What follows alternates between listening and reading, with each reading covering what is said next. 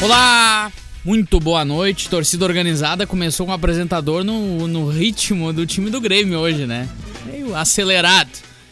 Estamos no ar mais uma noite de futebol para falar do Grêmio que vem parcialmente vencendo na noite de hoje na Arena.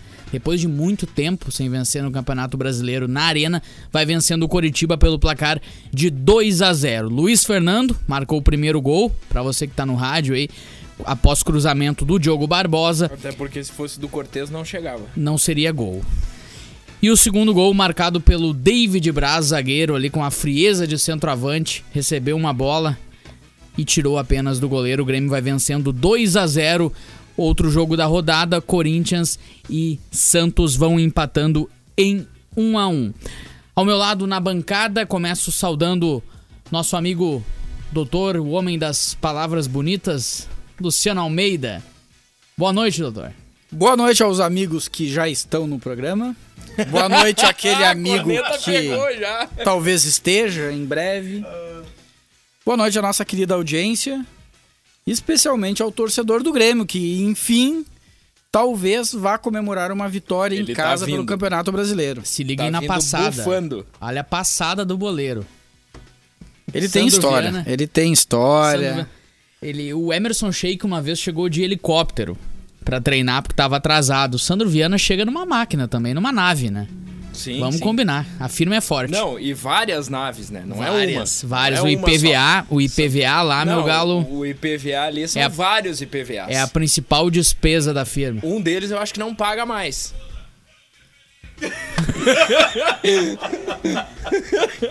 Nossa, chega, chega aqui, Sam. Tem um monitor aqui. Estamos curtindo Grêmio Curitiba Sandro Viana. Boa noite, meu caro. Olha, Muito boa noite aos, aos colegas da mesa, muito boa noite aos nossos ouvintes. Eh, na verdade, eu estava curtindo também o jogo, por isso cheguei agora. Mas eh, 2 a 0 e um susto, né? um susto. Um susto. Rafael Cunha, o homem que se ausentou em algumas semanas, mas quando volta, volta melhor ainda. Boa noite, Cunha. Muito boa noite, um alô para nossa audiência, para os amigos do futebol. É... Mandar um abraço para todo mundo que nos escuta. É um prazer estar de volta e acompanhando o jogo do Grêmio. Mas, eh, por favor, expliquem o susto. O Coritiba fez um gol. Ah. Jogador Robson, um golaço, diga-se de Eu passagem. tava ali concentrado nas ações do portal e não pude ver o jogo. Um trabalhador, um trabalhador brasileiro. O Coritiba, o jogador Robson, passou por três jogadores do Grêmio e bateu da entrada da grande área no cantinho. O Vanderlei não conseguiu fazer defesa, gol do Coritiba, mas acabou sendo anulado porque o próprio Robson estava impedido. Por isso, o susto, meu caro Rafael Cunha. Eu, eu, não, eu não posso perder a piada, né? Eu vou perder o amigo, mas não posso perder a piada. O, o Colorado estava guardando lugar pro gremista aqui. A corneta tá pegando. Vocês são. Tá, tá 3x1 no número de, de gremistas. Calma. Vai chegar reforço em breve. É a promessa. perco o amigo, mas não perco a piada. E aí, gente? Grêmio ganhando, começou. Pelo menos agora eu falo no microfone.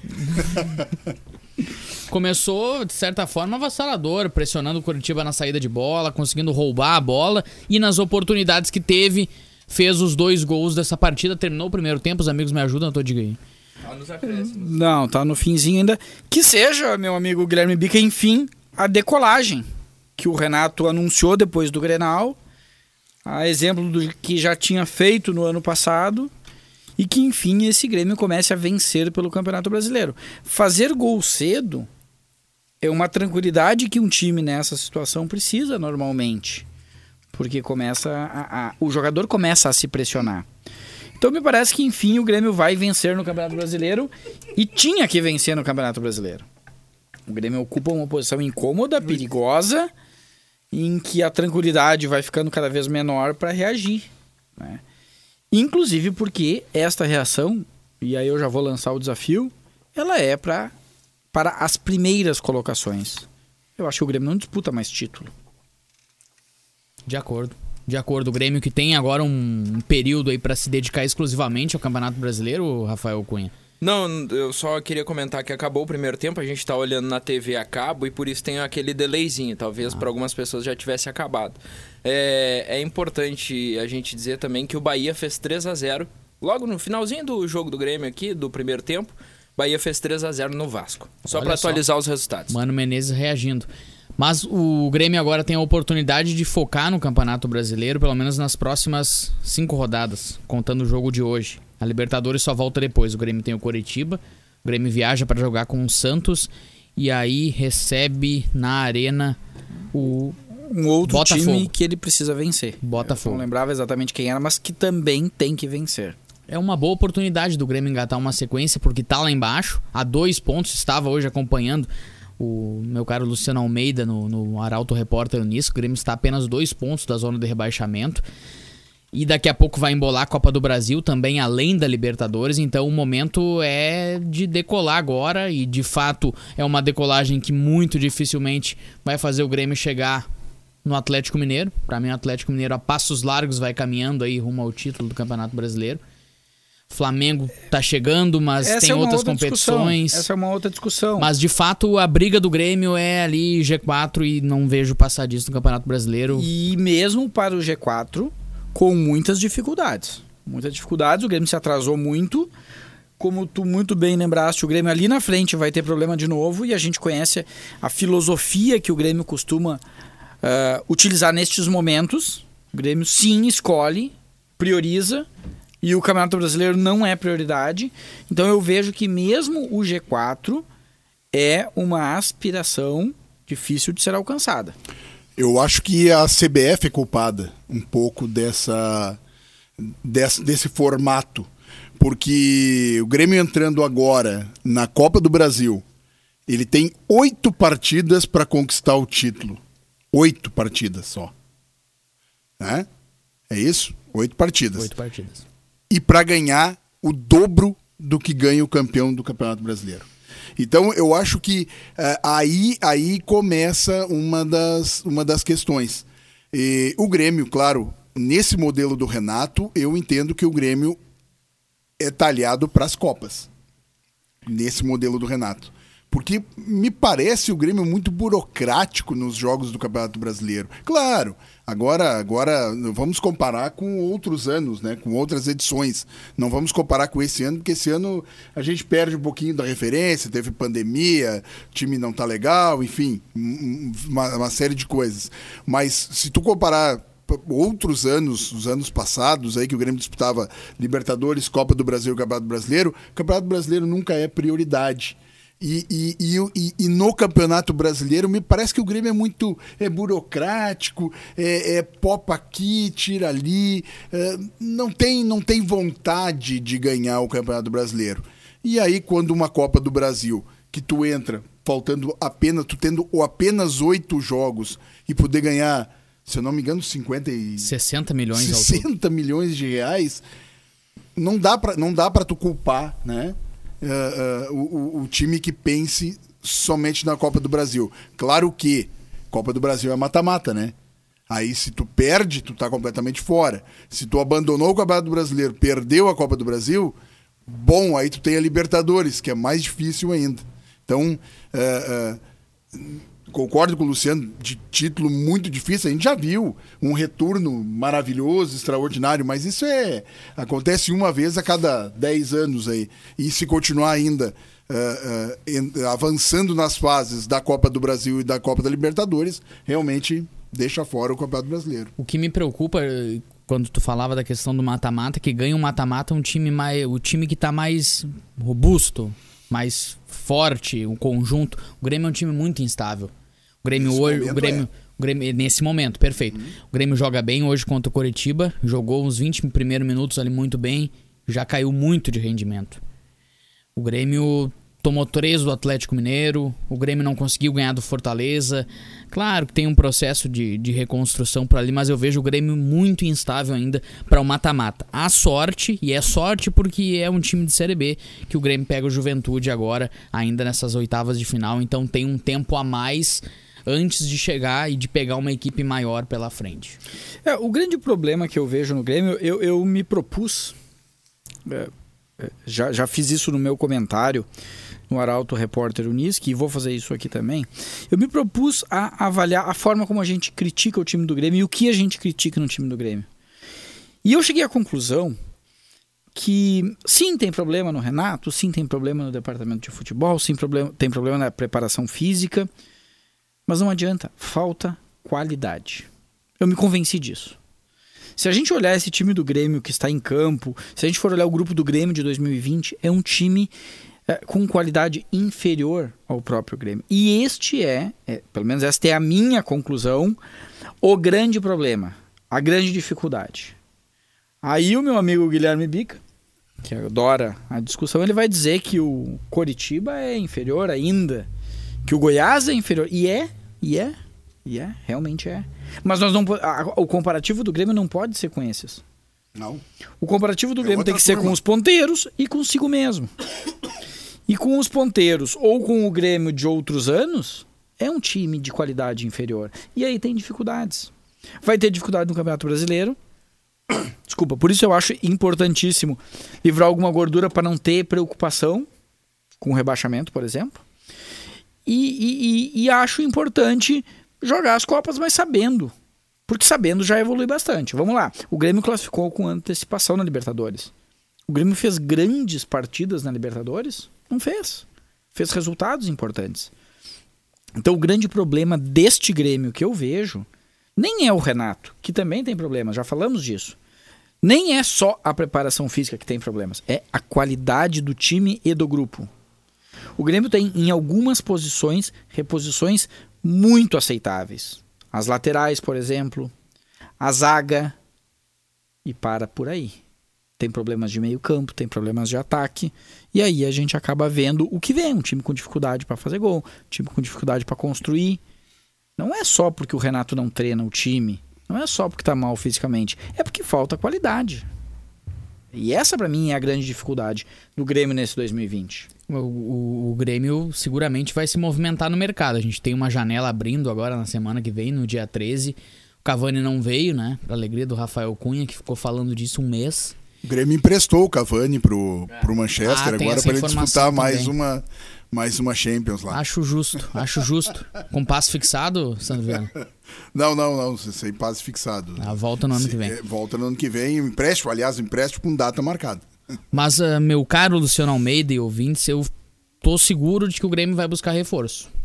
Não, eu também acho que vai sim. E, e, e se conseguir, o problema, o grande problema é que são duas posições que são carentes, que não, não, não tem grande número, não são Uh, uh, jogadores que tu que tu sai e, e, abre a janela. Não tem três quatro meias para contratar tem quatro cinco centroavantes para contratar. Não, não não é esse é o grande problema. São jogadores difíceis de tu encontrar uh, à disposição né? E, e aí vem aquela história de novo vai pegar aqueles que estão livres no mercado. Por que, que eles estão livres no mercado né? Então é, é difícil não quer gastar muito mas não vai Olha, eu o Grêmio tenho, tem bala na agulha, né? Eu tenho algumas restrições. Uh, o Grêmio, se vocês examinarem nos últimos anos, uh, o Grêmio montou um time uh, de bons jogadores, cujos grandes diferenciais técnicos nunca foram os jogadores trazidos de fora. Sempre foram os jogadores feitos em casa. Arthur, Luan. Luan, Everton, Pedro Rocha. O Grêmio tem se vocês examinarem, um problema ao contratar. Então, a discussão não é o Grêmio vai ao mercado. A, a pergunta é: vai ao mercado e buscar quem? Vai ao mercado e vai buscar o Everton, reserva do São Paulo que não jogava lá e não joga aqui? Vai ao mercado buscar o glorioso Luiz Fernando? Vai ao mercado buscar é um o Robinho, jogador. que está aqui há três meses e ainda não está condicionado para jogar? Então, a, a, a minha ponderação é essa. Talvez o Grêmio vá ao mercado, mas vá ao mercado para buscar quem? Quem? O Grêmio tem, tem feito a aposta no jogador que já está numa descendente na sua carreira e que não vem de boas temporadas, quer por lesão, quer por suspensão, quer porque estava tecnicamente mal, estava no banco. E isso eu tenho uma grande crítica ao departamento de futebol do Grêmio. E passa, já disse neste microfone, pela falta de um homem de gabinete que entenda de futebol, que conheça futebol, que examine dados, que examine ah, o histórico do jogador e que vá buscar o jogador. O- um, um dirigente que busque um Jeromel, um dirigente que busque um Kahneman, Isso. um dirigente que busque um Maicon quando o Maicon estava em condições de desempenhar, mas estava com um problema pontual com a torcida do São Paulo. Falta Mas esse cara. Ele rebata o meu caro Luciano Almeida. O senhor não contrataria, na época, Felipe Viseu e Diego Tardelli? Porque eu, que- eu lhe digo isso no sentido de que o Grêmio também tem azar nas contratações que faz. Se tu fizeres aqui- essa pergunta pensando no Felipe Viseu e no Diego Tardelli como uma contratação pontual e não como a média das contratações, tá lindo. Agora, o problema é que esta é a média das contratações do Grêmio. Jogadores que não estão no seu auge, ou jogadores que vêm de muita parada, ou então jogadores que não podem te dar nada para frente, não são jogadores com mercado para venda, enfim. São jogadores da confiança exclusiva do Renato e com a, aquela ilusão do que eles já fizeram no passado. E o histórico diz que esses jogadores não vão te dar mais nada. Se tu pegares um jogador, macaco, que há três anos não entrega qualidade, não entrega rendimento, ele até pode dar, dar certo, mas a chance é muito pequena.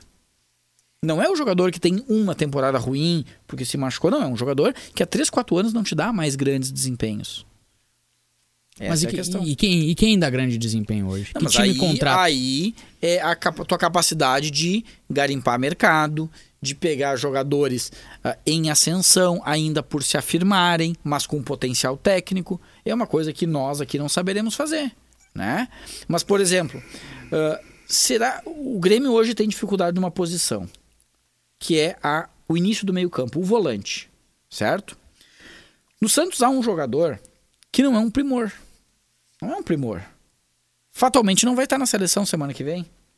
Mas tem muita qualidade, tem muito boa qualidade. É impossível que o Grêmio não consiga tirar um Diego Pituca do Santos. Bom jogador. Tentam isso? Não tentam. Bom jogador. Aí o Grêmio tenta o Wellington, que tem quase 40 anos no Atlético Paranaense. Mas aí entra o pedido do Renato. Né? Tu entendes? Assim, esse é o tipo de jogador. Há exceções. Orejuela eu reputo uma grande contratação, porque é jovem, porque tem potencial. tu entende? Então é- há exceções, mas o problema é que isso são exceções. A média é o jogador na descendente. Tá e aí naquele contrata. pacote, né? Mas eu, eu acredito que os clubes brasileiros, no geral, mais erram do que acertam. E o Grêmio vai entrar. talvez. O Grêmio tá errando demais, de fato. Mas os clubes brasileiros, como um todo, mais erram do que acertam. É, mas ah, ah, o Orejuela é daquele pacote dos jogadores rebaixados do do Cruzeiro. Mas, mas, mas, Macaco, o problema não é tu trazer um jogador do Cruzeiro rebaixado. Porque há jogadores de boa qualidade no Cruzeiro rebaixado. O problema é tu trazer o pacote e daqui a pouco tu olhar pro teu time no campo e tem meia dúzia desses jogadores. Sim. Então o Orejuela não é o problema. O problema é o Orejuela somado ao Alisson, ao Lucas Não, não, Silva. o Alisson veio ao... bem antes. Não, não, não, não, desculpa, errei. Não, ao Robinho, Robinho, desculpa. Robinho, ao Lucas Robinho, Silva. ao Lucas Silva, ao, ao Thiago Neves. É. Este é o problema, é o conjunto. Mas o Orejuela é uma contratação de um jovem que recente tinha chegado no Cruzeiro, que fez boa temporada. Né? Então, mas essa não é a média de contratações do Grêmio. Lembrando que para você falar com a gente, 3718 3800 ou no 9957 02200. Já em andamento, o segundo tempo de Grêmio 2, Coritiba 0, Bahia 3, Vasco 0, Corinthians 1, Santos também 1. Rafael Cunha, eu vi que tu tá engatilhado, vai. Amém. Vai rolar. Né? Demorou. Tá anunciado. Demorou, mas anunciou. E já tá paga, inclusive. Já tá pago, inclusive. Já tá paga. É verdade. Porque essa foi a situação. Eu pago se o macaco liberar a sede. É, para o ouvinte que tá em casa, é um churrasco, uma confraternização dos amigos Isso. aqui do Torcedor Organizado, que foi selada, confirmada neste exato momento. Começou o segundo tempo, ali, primeiros minutos, Grêmio no ataque, sem mudanças, né? O Grêmio que veio diferente hoje. Eu queria começar esse segundo bloco abordando com os senhores. Me parece que o Grêmio não vem naquele mesmo esquema nos últimos jogos. Vi o Robinho adiantado, na minha opinião, numa volta do 4-2-3-1. Que era a opinião dos amigos. Eu acho que não é propriamente esse 4-2-3-1. Ele vai variar ao longo do jogo. Porque o Robinho nem é o volante, mas também não é aquele jogador solto, que é o Jean-Pierre, que são os dois extremas, né? Então, assim, acho que quase nós temos essa formação. É um esquema flutuante? É um esquema vai- oscilante. Que vai variando ali? Oscilante. Ah, é que o Curitiba é. um time que não é muito bom, mas também não é muito ruim, né? Esse é o nosso glorioso Curitiba. Não, mas eu acho que no, no caso do Curitiba, ele é bem pior do que, do que bom. Ele, ele pra, pra ser bom, ele tem que melhorar muito. Pra, pra ter uma ideia, o Jorginho, pra mudar a equipe que, que vinha tomando 2 a 0 ali no início da partida. Ele tomou tirou o tato- Guilherme Bica, né? Ele tirou o, o Guilherme ali, o glorioso Guilherme, e colocou Giovanni Augusto. Giovanni Augusto que não deu certo no Santos, não deu certo no Corinthians, não deu certo no Atlético Atlético, Mineiro. Mineiro. inclusive revelado na base do Atlético Mineiro. O, o- o glorioso Coritiba, que tem entre os seus reservas e que ainda não estourou também no Curitiba, o Sarrafiore. Parece então que o problema não eram todos os técnicos do Inter que deixaram o Sarrafiore no banco. Acho que é o próprio Sarrafiore o problema, né? E o Natanael é o, esse, o glorioso Natanael do Internacional, esse tá Esse é jogando do, do Atlético Goianiense, esse Natanael. Ah, é- é esse outro? é o do Natanael do Coritiba, lateral direito, é da base. Eu, ah, eu comentei com o Lucas que, eh, que seria, porque deve- não deveria ter muitos Natanaéis Não. jogando no Campeonato Brasileiro, mas dois tem então. Dois tem. Três, né? O zagueiro do Flamengo é Natanael também, tem feito boas exibições, um garoto da base. Ah, É, chamam de Natan? é não, então é Natan. Mas, mas, mas voltando ao, Tá bom. ao início, Pra ver. caro Guilherme. ah, sim, o Grêmio tá bem diferente. O Grêmio tá diferente do- do- dos últimos jogos. E, mas agora, agora, me parece que não cabe uma crítica ao Renato. Primeiro, ele não, não está fazendo o que fez em outros anos e inclusive neste campeonato de colocar times inteiros reservas para jogar. Não é isso que ele está fazendo. Ele está colocando alguns jogadores que são alternativa para preservar quem está com uma rodagem grande, enfim, e quem pode jogar está indo jogar. E outra situação que me parece inevitável é o fato de que com jogo duas vezes por semana ah, sem folga, sem descanso, isso vai acontecer com o Grêmio e com todos os demais times do campeonato. Não tem como repetir escalação. Eu me convenci disso quando eu olho que todos os times estão fazendo isso. Só pra gente atualizar os placares dos jogos em andamento. Corinthians e Santos 1 a 1. Grêmio e Curitiba 2 a 0 pro Grêmio, 3 a 0 para o Bahia em cima do Vasco e 1 a 0 com um gol de Pedro em cima do Sport pro Flamengo, obviamente. Que E maravilha. o, o, o, o gol do Santos é do Madson.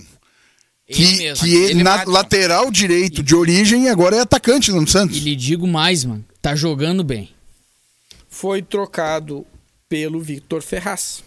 Foi dado ao Santos Verdade, verdade. eh, como pagamento pelo Victor Ferraz. Pode, pode abraço, meu caro Vai firme. comandante. Ainda mais se for para os autores dessa foto É, aí. eu quero mandar um abraço para os meus amigos da equipe de futebol da UAB de Santa Cruz. Não sei se posso dizer, mas estão reunidos com algum distanciamento e com um belo pernil de cordeiro me aguardando para tão vê. logo soe o apito final. Aí a turma dos jornalistas se reúne, sai uma costela minga bem dura. Não, não. Não, Não. cometi uma injustiça nesse Não, programa. senhor. Cometi uma injustiça nesse programa. Que barbaridade.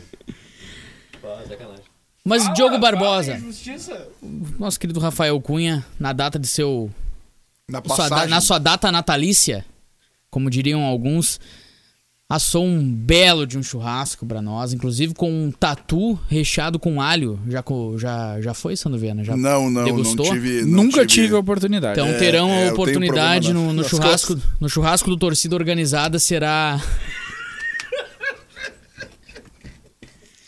será feito pra turma. Acabou o programa? Diogo Barbosa, meu.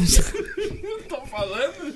Diogo Barbosa. Um cruzamento, um cruzamento e o meu cartola disparou porque ele deu um cruzamento e deu gol. Um. E o Cortez, na semana passada, eu fiz menos 6 com ele. É, o Cortez deixando a desejar e agora tem o fator da torcida pegar. A torcida, é claro, já pegava no pé do Cortez. Ninguém gostava muito do Cortez. Mas o Grenal, mas ele é, tem um não, peso. não, é uma, é uma injustiça. O Cortez, o Cortez é macaco- muito- Só que o Grêmio pagou 10 milhões pelo, pelo Diogo Barbosa e ele tem que ser titular. Por Vamos favor. lá, o macaco tirou as palavras da minha boca. É uma injustiça o tipo de crítica e de cobrança que se faz com o Cortez. E vocês são testemunhas que eu tenho dito desde o início do ano isso aqui. E, e explico por quê. Primeiro, se um time tiver que ser medido e avaliado pelo seu lateral esquerdo, tá tudo errado. Ah, é o verdade. lateral esquerdo é um apêndice num time. Com todo o respeito que os laterais esquerdos me merecem. Essa é a primeira razão. A segunda razão. Vocês não encontrarão da- nos dedos de uma mão, não encherão os dedos de uma mão com, as quantidade, com a quantidade de vezes que o Cortez decidiu um jogo a favor do Grêmio. É verdade, não Ah, encontrarão. não. Mas também não encherão os dedos de uma mão com a quantidade de vezes que o Cortez comprometeu. Não encontrarão. No Grenal ele foi muito mal, no Grenal ele foi muito mal. Como qualquer outro jogador vai muito mal circunstancialmente. Porque, na média, o Cortez é o feijão com arroz, o Cortez é nota 5. O que para um lateral esquerdo me serve, desde que o time, o time eh, esteja azeitadinho, bonitinho, funcionando. Com o time funcionando, eu já disse no meu comentário aqui, o Grêmio foi campeão da América com o senhor Cortez na lateral esquerda. Ou eu estou Exatamente. enganado? Não, e Então, o Inter foi e campeão jogando do mundo com o Rubens Cardoso Então, na assim, lateral esquerda. O Cortez dizer, é um jogador que tem limitações, mas que ao contrário de outros, e esses eu critico, ele conhece as suas limitações. O Cortez não se atreve. O Cortez não inventa moda. Agora, ele não decide, ele não tem o refino técnico na jogada ofensiva, no acabamento. E faz pênalti. Eventualmente faz, circunstancialmente faz, mas eu repito, é uma ou outra vez como qualquer jogador. Já te, o Kahneman já teve joga- jornadas muito ruins, menos, obviamente, é um jogador muito diferente, é de outra prateleira, mas já teve. né? Então eu acho injusto isso que se faz com o Cortez, esta cobrança. Acho que não se deve ao Cortez o mau momento do Grêmio, as derrotas do Grêmio, enfim, não acho que não passa por ali. Lógico, dentro dessa coerência, investiu 10 milhões num lateral esquerdo, ele tem que jogar, ok, eu entendo. Acho que isso abre uma janela para uma outra discussão. Porque hoje estão jogando Diogo Barbosa e Vitor Ferraz, que são ah, laterais diferentes. Como fica o Grêmio com Orejuela e Diogo Barbosa? Os dois que se soltam e vão pro ataque. co- cogitou-se, cogitou-se durante a, a semana a possibilidade do Grêmio jogar com três, com três zagueiros, né? E aí jogando com o Orejuela e com o, o, o Diogo Barbosa. Mas eu, eu fico meio receoso, ainda que tenha, tenha zagueiros para para brincar de três zagueiros, né? Já Mas ouvi outras vozes que começa a se ensaiar um esquema com três zagueiros no Grêmio. Pois é. Não é a primeira vez que eu ouço essa, isso. é, cara. essa semana, essa semana se falou muito É. disso, né? Eu acho muito difícil o Renato mudar o esquema de uma maneira tão radical para um três zagueiros. O máximo Mas uma que hora, ele vai uma fazer... hora o cara tem que se conscientizar, né? É aquilo que nós estávamos falando do Cudê, a mesma coisa. Uma hora o cara tem que se conscientizar que ele tem, que o que ele tem na mão, ele pode criar outras, outras maneiras de E jogar. o que, que ele tem na mão? Ele tem os melhores laterais dele, pelo menos para o gosto dele, para o gosto médio, laterais ofensivos. Exato. Ele tem um meio-campo que marca pouco. E zagueiros de qualidade. O mais marcador do Grêmio é o Lucas Silva e ainda assim marca pouco. Então o que, que ele tem que fazer? Larguei. Apostar numa produção defensiva maior. Mas técnico nenhum muda esquema dessa forma, ainda mais agora que o Grêmio voltou, entre aspas, a apresentar um futebol aceitável. Ma- ma- Mas, Guilherme, pensa, pensa num- numa outra ideia. Ele tem esse esquema, tá? E tem um segundo esquema, quando o time precisa, ele tira um zagueiro e. Que é o que a gente está questionando o tempo inteiro, o que, que ele não tem uma carta na manga, ele não tem um esquema diferente. Quando ele tira o PP, ele coloca o Ferreira. O- o- Antes, quando era o Everton, ele colocava o PP. Não muda o time, entendeu? De muda as acordo, figuras. de acordo então, se tu tem um outro esquema com três zagueiros, né? Que eu, que eu particularmente não tenho muito, não sou muito fã, mas se tu tem um esquema com três zagueiros, tu pode durante o jogo mudar esse esquema, tira um zagueiro, coloca um outro jogador e aí tu muda o esquema e pode surpreender o adversário, quem sabe? Mas o problema é que a gente tá falando de Renato Gaúcho. Ele não vai, ele não vai, gente. Ele não vai mudar o esquema. Ele vai ficar nesse 4-1. Mas ele já mudou, ele já mudou, Mas ele o tá usando 4-1, três, ele tá 4-1, usando três, Mas é uma mudança, mi- mudança mínima. Não, Não, mas, mas, o- mas, mas é, Por, é por necessidade. Por Mas o necessidade. 4 Não, mas, mas muda, 4-1 muda muito. já representa uma mudança de esquema. Importante, né? A, a minha curiosidade é saber o que vai acontecer quando ele tiver todos os jogadores, inclusive os bruxos, à disposição. Quando tiver Quem são os bruxos, Luciano Almeida, hoje? Alisson é bruxo, Mas Maicon é bruxo. O Alisson é o melhor jogador do Grêmio hoje. Mais regular jogador do Grêmio. Não, O que ah, que não, não, peraí, peraí, peraí. Eu não Tem- é, quero- são duas pra coisas mim Isso não é diferentes. grande coisa. O que que tu São duas esperas- coisas diferentes. O que que tu esperas, meu caro macaco, de um goleiro que defenda? De um zagueiro que Que marque reco- re- recupere bolas? E Isso. de um atacante? gols. Que crie. Mas, o- mas tem outros.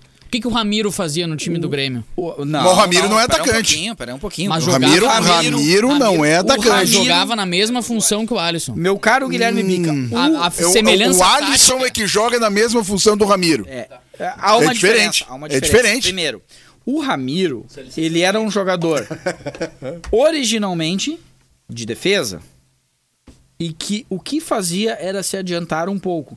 Mas que, primeiro, não corria só em cima da linha lateral, como o Alisson, e não jogava só pro lado ou pra trás. Tu entende? Discordo. do- É, eu, eu não tenho número, eu não tenho número, mas eu vou arriscar. Porque não tenho medo, meu amigo macaco. O Ramiro tem mais gols que o Alisson. Na carreira? No Grêmio. Olha, No, no Procura, Grêmio, né? jogando no Grêmio. nessa, nessa, Jogando nessa função. Quantas vezes vocês vindo- viram o Ramiro saindo de uma área, chegando ah, como um homem surpresa e fazendo gol? Acho difícil. Acho difícil no momento em que Rafael Cunha gira a tela. Flamengo 3, Sport 0. Os gols são de Pedro, Gustavo Henrique. Pedro. E Pedro de novo. Pedro, Pedro. Pedro é a representação de como o Grêmio contrata. Quase contratou no O Grêmio com convicção tem que chegar no Pedro e dizer assim, ó, tá aqui. Esses dias eu vi na- na- nas redes sociais, eh, Macaco, a analogia perfeita pro Grêmio. O Grêmio é aquele, é aquele cliente que entra na loja, olha o produto, o vendedor pergunta, vai querer? Ele, não, tô só olhando. Assim o Grêmio vai contratar. Mas o Grêmio tentou o Pedro. O Pedro quis ir pro E Flamengo. não contratou por quê? Porque o Pedro quis. Porque faltou dinheiro. carioca, jogador, jogador quer dinheiro. O Grêmio faltou dinheiro. O Grêmio não quer gastar. E Isso, sem gastar não se mesmo. compra. Sem gastar não se compra. Acho que sim, sim. De fato, o Grêmio em algumas contratações vai com o pé frouxo demais.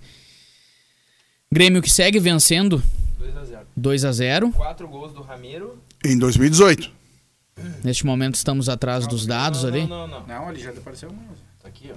Não, Eu acho que o Olha aí. Alisson tem mais gols olha aí. do que Ramiro. Inclusive gols Em importantes. 2017 ele tem 8, 12, 20. Além de Flamengo 4, Sport 0, temos Grêmio 2, Coritiba 0, Corinthians e Santos 1 a 1. Vai lá, Cunha. 23 gols do Ramiro pelo Grêmio. Nos anos que jogou no Grêmio, obviamente, de 2013 a 2018. Agora eu vou ver os do Alisson. E, aí, o Rami- e o Ramiro em 2017 fez 11 gols. É, Eu não, eu, quando eu faço essa crítica, eu não tô menosprezando o Alisson. O que eu quero dizer é que um, um- um Grêmio vencedor não pode ter no Alisson um destaque de nada, um titular absoluto de nada. Não pode, não pode. O Alisson é um jogador de extrema utilidade. Ponto. É útil só. Mas tu pode ter um jogador útil. Não pode, O claro problema que é os, pode. são os outros do lado. 19 gols do Alisson pelo Grêmio, sendo um deles pelo Sub-23. 8 em 2018, 8 em 2019 e 2 gols em 2020. Vejam, vejam. Menos Ramiro, tempo de casa. Um jogador de características muito mais defensivas, né? Ah, que faz quase a mesma quantidade de gols e nesse momento até tem mais. Então, assim, eu acho que a- a- o Alisson teria que ser, nessa formatação do Grêmio, um jogador mais agudo, mais agressivo. Mas e será que o pedido não é pra que ele. Não, com a bola não tem pedido, com a bola tem que jogar. O pedido pra ele é ser útil, voltar, recompor, e aí ele é muito bom, ele é muito útil. Eu volto a dizer, ele é útil, ele tem utilidade, é bom jogador. O problema é que são só bons jogadores. São só Ah, bons jogadores. perfeito, de né? acordo. E ali, naquela função, teria que ter um diferente. Mas e não Talvez. pode ter o PP? É, mas PP aí tu não é começa a ser um time que defende, só depende e quase que exclusivamente de um PP, O de um GPR. Everton, né? Quem é hoje o jogador decisivo, definidor do Grêmio nesse Campeonato Brasileiro? Mas é que, é que tu não vai ter. Tu não vai ter dois PP. Média, então, dos quatro anos que o Alisson jogou no Grêmio, sendo um gol pela Sub-23, 4,75 gols por ano. E o, a média do Ramiro é de 3,83 gols por ano. Sendo que, 2017, 11 gols. O Alisson não tá nem perto disso. Muito bem, senhores. Muito Enfim. bem. Eu nem sabia que jornalista sabia fazer conta. Ah, não, ele gosta. Trabalhador brasileiro aí gosta. Não, eu, eu fiz jornalismo porque não tinha matemática, né? cara? Mas assim, vamos lá. Me parece que o Grêmio sentiu um momento ruim, aprendeu, uma, ah, tá tentando se reacomodar e tá fazendo um time diferente. Acho que esse time diferente é, é- é suficiente para subir na tabela, para ter mais vitórias, para ter um, um rendimento melhor, mas não muito mais do que isso. E o segundo tempo, meus caros, vocês que estão olhando aí, o Rafael Cunha me tirou a possibilidade de ver a partida. O que, que dá pra falar do Grêmio? Coritiba tá em cima, o Grêmio tá atacando. no- a gente viu um primeiro tempo em que o Grêmio atacou os 20 primeiros minutos, voltou, Coritiba pressionou, fez um gol que foi anulado. Segundo tempo, o que, que dá pra falar? Mas assim, olhando entre uma conversa e outra, me parece um time que administra o resultado. Que Tem troca aí, hein? conduzir o jogo a seu modo, ah, não, não tomar sustos, até agora parece que não tomou, e, mas que também não tem construído grande coisa. Não é um jogo de luxo, é um jogo convincente. Eu vi Maicon, vi Tassiano, Maicon e Tassiano no Guilherme. Azevedo também. Guilherme apareceu. Azevedo, é. Parece Bom, que era ele mesmo. Aliás, essa é uma. É um questionamento que tem que se fazer, né? O Grêmio passou, vamos lá, alguns meses tentando renovar com o Ferreirinha. E me parece que o Re- Ferreirinha hoje tá bem atrás do Guilherme Azevedo. Mas é questão de lado, hein? Aí é questão de lado de campo. Guilherme Azevedo joga no lado direito e o Ferreirinha no lado esquerdo. Só confirmando as trocas antes do intervalo, entrou o Guilherme Azevedo no lugar do Lucas Silva e o Maicon entrou antes do nosso intervalo. Ah. E o Michael entrou no lugar do Robinho. E o Tassiano entrou no lugar do Luiz Fernando. Robinho mais uma atuação apagada. Tenha bondade. Eu ia comentar sobre essa situação. O cara acostumado a jogar no estádio dos Plátanos fala que na arena não deve ter morrinho. Não, não tem. No estádio dos Plátanos tem. Não. Não tem também. Não, às vezes tem pequenos desníveis, né? Mas ah, causados pela, pela, pelo tempo, pelo clima. Não, é que o, o PP chutou uma bola pro, pro, pro alto ali e eu não consigo admitir que o jogador profissional ele, ele chegue na cara do gol. Claro, o PP ali foi uma jogada, ah, foi rápida, né? Mas eu não consigo admitir que o jogador chegue na cara do gol ali na, na entrada da área e dê um balão 4, 5 metros acima do, do, do- do travessão. Puxa vida! Eh, O jogador faz isso o tempo inteiro. Ele, ele, ele tem que saber ó, como a bola chega, enfim. Sei eu. Ah, olha, posso estar enganado, mas eh, eh, ou é falta de treinamento, sei eu. Vamos fazer o programa gremista hoje? O Vai Pe- ser assim Não, até o fim eu vou, pra- vou voltar pra redação. Eu acho que depois de uma vitória convincente, Bah. luxuosa contra o poderoso Coritiba, Glorioso Curitiba. Ano Bom, que vem Cunha. estará figurando na segunda divisão. ah, muito provável, porque não é bom e nem ruim. Pra falar de internacional, que amanhã encara o Red Bull Bragantino no Já está estádio Nabi. Abichedit. Acho que falei certo. Vai lá, repete. Não. o Inter joga amanhã contra o Bragantino. Uma oportunidade do Inter conseguir uns pontos fora de casa. O Bragantino não vem bem. Mas vou ler uma notícia aqui, especialmente pra ti, Rafael Cunha, e para os ouvintes, é claro. Edenilson está de saída do Inter. O Al Ittihad já tem um acerto com o volante de 30 anos que deve deixar o Beira-Rio. Fim do ano. A proposta supera o valor inicial de 4 milhões de euros, 22 milhões de reais, mas as cifras ainda não foram confirmadas. O Inter já foi procurado pelo clube da Arábia Saudita e aceitou o valor oferecido. Tinha essa pendência aí da forma de pagamento, que é ainda um entrave, mas hoje o Inter aceitou, fechou o acordo com o 5 milhões. Que eu... Ah, é, é próximo disso, 4 e? com com os as cláusulas chega a 5 milhões. Ah. Se, o, se o Internacional não vender Não, o Edenilson, é, é, meu mo- caro. É momentâneo, é, é agora que ele Agora, vai sai agora, final da agora, competição. sai agora. agora. Sai E digo mais: se o Internacional não vender o Edenilson e não entregar agora, vender e entregar, é aquele marido que só não separa porque não tem dinheiro para pagar pensão. O Edenilson não quer mais o Inter. O Edenilson quer fazer a vida dele, a dele e ninguém pode criticá-lo. É mais Não, de um milhão de não. reais por mês. Óbvio que Entende? Para um jogador com uma idade já. Caminho de outros jogadores, inclusive, que fizeram mesmo. Exatamente, o Marcelo Groy é um deles, entende? Mas Ah, assim- ah, não tem. E, e o jogador de futebol, quando ele decide que ele quer ir e que ele não quer jogar, não vai jogar. Esquece. Aliás, nós esquecemos de com- falamos um monte de Grêmio aqui, esquecemos de comentar sobre a situação que eu encaminhei a vocês ontem no grupo da possível volta do Luan, uma campanha que está rolando aí com a hashtag Volta Luan. Acho que não passou de mais uma campanha de rede social. Não existe a mínima possibilidade do Luan voltar. Também não, não, não vejo como. E também acho que também não deve nem se pensar nessa Ah, eu já possibilidade. tenho a manchete até Não deve nem se pensar nessa possi- Depois possibilidade. de Cavani, Grêmio aposta em Lua. Olha aí, que maldoso. Que O bárbaro. Luan é uma das é, é uma das grandes assim frustrações do futebol brasileiro da, o depois de Adriano no Imperador. O Luan é, é, é um dos jogadores mais raros como característica do futebol brasileiro na última, nas últimas duas décadas. Estou falando de característica, me entendam bem. O Luan tinha uma capacidade de desafogar time, porque a bola ia pro pé dele e ninguém tirava. E o Luan tinha uma característica de jogar entre linhas. O que Fez bagunçava. O, o Luan organizou a seleção que ganhou o ouro olímpico. Agora, infelizmente, em algum momento isso tudo desapareceu. E acho que, como esse momento já não é de hoje, tô- nem gostaria de estar certo, mas eu acho que nós não veremos mais aquele Luan. O Inter tem jogadores pra substituir. Aqui na mesma matéria, gente. Prontos, não. O Inter estaria interessado no volante Rômulo, aquele que há pouco tempo atrás a gente falou Aquele que que interessava do ao Grêmio? Grêmio.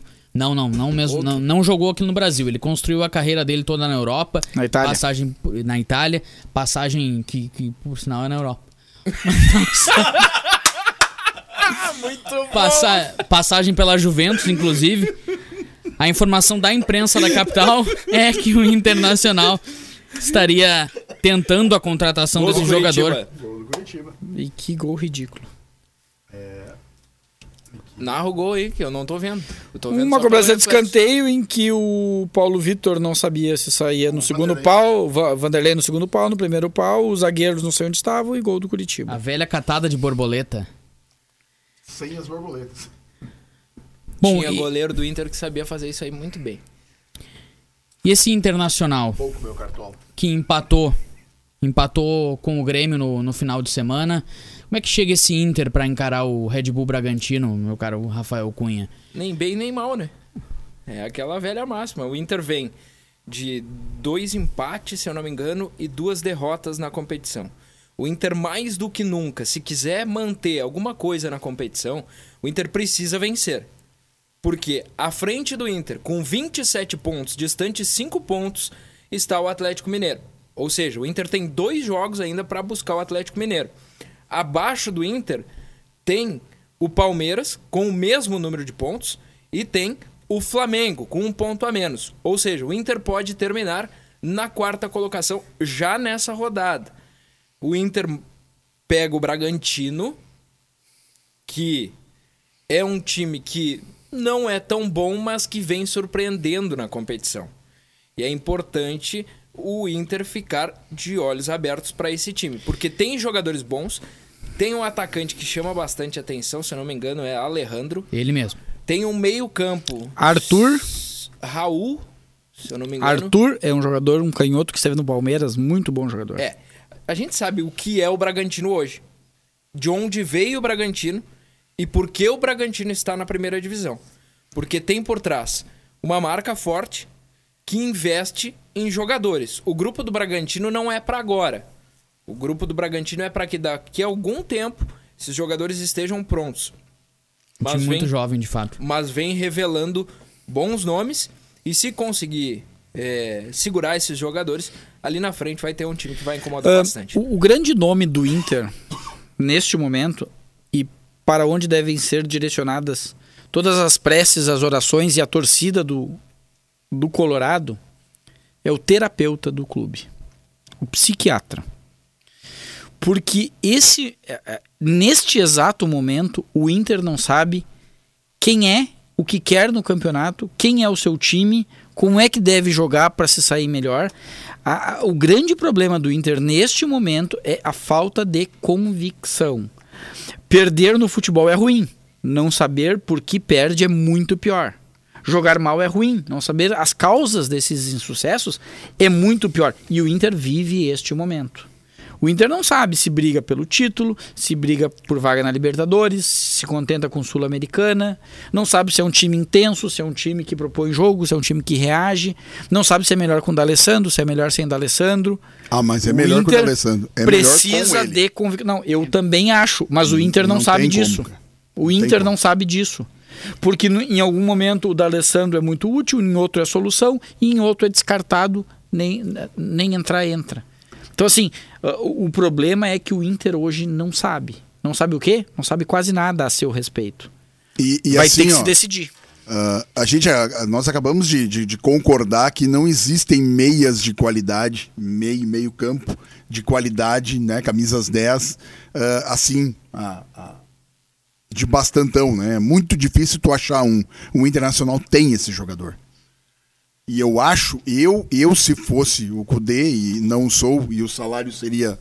Né, eu gostaria muito daquele salário também, mas uh, eu, eu, eu escalaria o, o D'Alessandro, claro, uh, num esquema que protegesse ele, que deixasse ele solto, sem marcação, mais ou menos como o Renato fez com o Douglas aquela lá em 2016, mais ou menos por aí.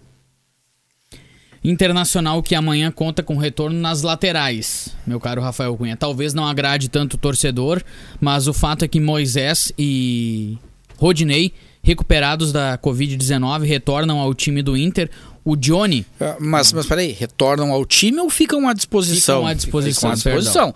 Eu, eu penso que já começa errado se o Rodinei jogar no lugar do, do Heitor e se o Moisés voltar? E tem uma outra questão aí. Começa errado. Se o Moisés voltar. Começa errado. Quem retorna também, após cumprir suspensão, é o Zé Gabriel. Retorna a estar à disposição do Cudê. Será que ele vai ter peito para tirar o Moledo depois das duas boas atuações do Aí Moledo? é que tá. Esse jogo já começa a nos dar algumas respostas. Porque se essas coisas acontecerem, bom, aí o torcedor colorado tem que botar muito mais do que as barbas de molho. Aí nós temos razões para começar uma pressão um pouco mais forte em cima do senhor Eduardo Cudê. Porque. Uh, uh, quando dá certo, aí desmancha. Só, Só para fechar aqui com o time, provável time do Inter, já que a gente está falando sobre Marcelo Lomba, Heitor ou Rodinei, Rodrigo Moledo ou Zé Gabriel, Vitor Cuesta e Wendel. Aqui Moisés não está como provável, está relacionado, mas o Wendel deve ser mantido. Rodrigo Lindoso, Edenilson, Bosquilha Patrick, Thiago Galhardo e Abel Hernandes, um time muito próximo. Até daqui a pouco dá para ele repetir a escalação do clássico Grenal. O Red Bull Bragantino, que tem entre seus destaques o zagueiro Léo Ortiz. Ele que foi criado, se falava muito bem dele na base do Internacional. Aqui não rendeu, pegou uma época bastante ruim também e tá muito bem, titular e capitão do Red Bull Bragantino. Só para atualizar os placares, os demais permanecem inalterados, mas há pouco começou Goiás e Fluminense. E o Goiás já fez 1 a 0 aos 22 minutos. Na verdade, começou às 8h30 esse jogo. E outro jogo que começou foi São Paulo e Atlético Goianiense. Hoje ainda, às nove e meia da noite, tem Botafogo e Palmeiras e Fortaleza e Atlético Mineiro, que pode se distanciar ainda mais do Inter. Mas vamos lá também, vamos, vamos dar um, um, um voto de condescendência aos nossos times aqui, né? A gente cobra de Grêmio, cobra de Inter. O que dirão os torcedores de Corinthians, de São Paulo, de Botafogo, tem, tem time muito pior do que. em condições muito piores, mais precárias que os nossos, né? E, e que não tem vários campeonatos para disputar, é, né? É, é. o São Paulo, que já tinha sido eliminado pelo Mirassol, foi eliminado na fase uh, de grupos da Libertadores, né? Uh, enfim, são times aí que, que tem muito a explicar ao seu torcedor e muito a crescer, né? E, e, e, fazendo isso em momentos turbulentos do clube, né? Que, aliás, falar em momentos turbulentos, tal, quem surpreende nesse momento é o Santos, né? Um time com a condição que tem, com, com os problemas financeiros, administrativos e tal, e fazendo uma bela campanha com o bom e velho Cuca, né? O Cuca acertando, te fazia tempo que ele não acertava acertando a mão. Né? time, acertando o time. Acertando o time, verdade. E o Marinho... alguns jogadores né, conhecidos e que não recomendavam. O Marinho era um jogador que, que, vamos lá, não recomenda isso tudo, né? Madison nós acabamos de dizer. uh, um meio-campo com, com, muita dificuldade. E é um time que está.